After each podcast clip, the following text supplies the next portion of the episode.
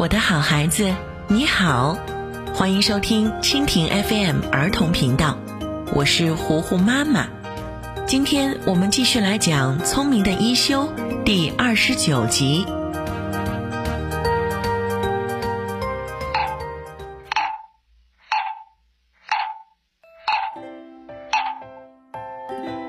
一休和修念师兄上街去化缘，可时局不太景气。大家都没有足够的粮食吃，一休他们今天一整天只画到了一点点米。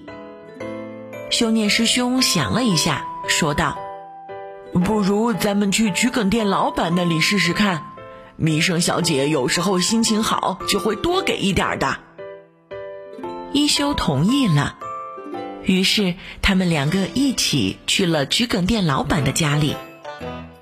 桔梗店老板一看一休来了，便开心的迎接他们。是你们呀，太辛苦了，一直等着你们来呢，要给你们看一样好东西。桔梗店老板带着一休和修念来到了他的后院里，后院中间摆着一个石灯笼，他指着石灯笼，自豪地说：“怎么样，这可是值钱的好东西。”真不愧是南方来的稀罕物件呀！这是将军大人订的，他要放在院子里做装饰。一休很好奇，这东西值多少钱？这要五十贯呢！真不愧是将军，一出手就是五十贯。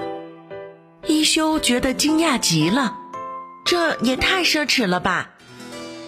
桔梗店老板却不以为然。怎么能说是奢侈呢？有钱难道不可以吗？米生，一休小师傅已经看过了，你去给他们拿些米来吧。一休心想，果然是以施舍为借口向我们炫耀。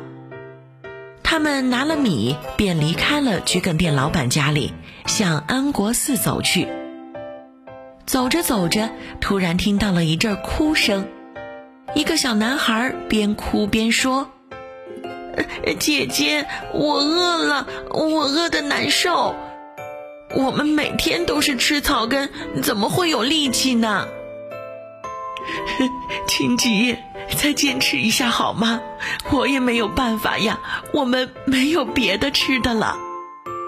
一休觉得他们太可怜了，走上前去说道：“真是太可怜了。”背着小孩还要干活，这个姐姐回答说：“有什么办法呢？妈妈身体不好，正躺在床上，而且爸爸出去做生意还没有回来呢。”正说着，姐姐背着的小孩也饿得哇哇大哭起来。在那个时代，人们常常因为战争、洪水或者旱灾而饿死。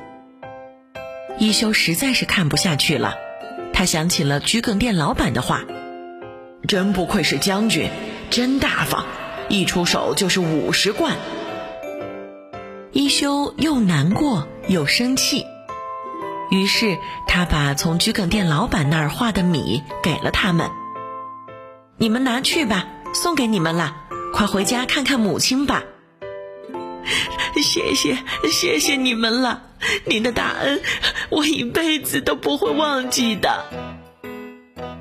回到安国寺，师傅听说一休把米给了路上的姐弟，便语重心长地跟他讲：“一休，你真是太糊涂了，不是说不可以，而是你这么做的话，明天他们还是得挨饿，后天。”大后天，你想想，你还有能力去帮助他们吗？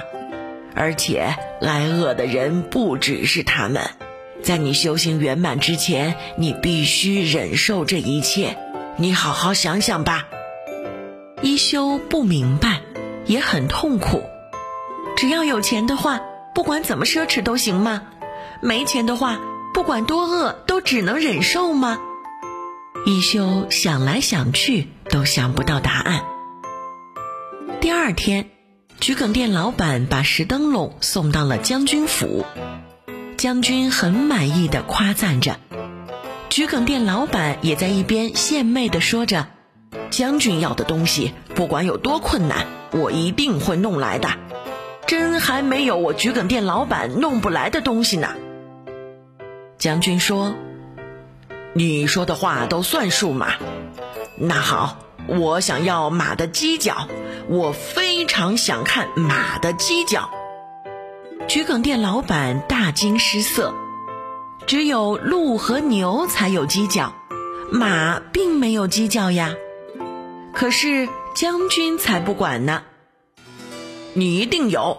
刚才你不是说没有你弄不来的东西吗？明天就去拿马犄角来见我，弄不来的话，就以欺骗我的名义斩首。去吧，这可怎么办呢？桔梗店老板只好找一休出谋划策。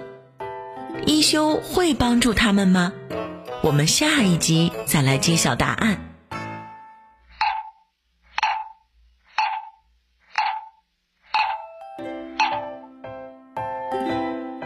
聪明的一休第二十九集，今天就为你讲到这里啦，我的好孩子。呼呼妈妈要跟你说再见喽，休息，休息一下。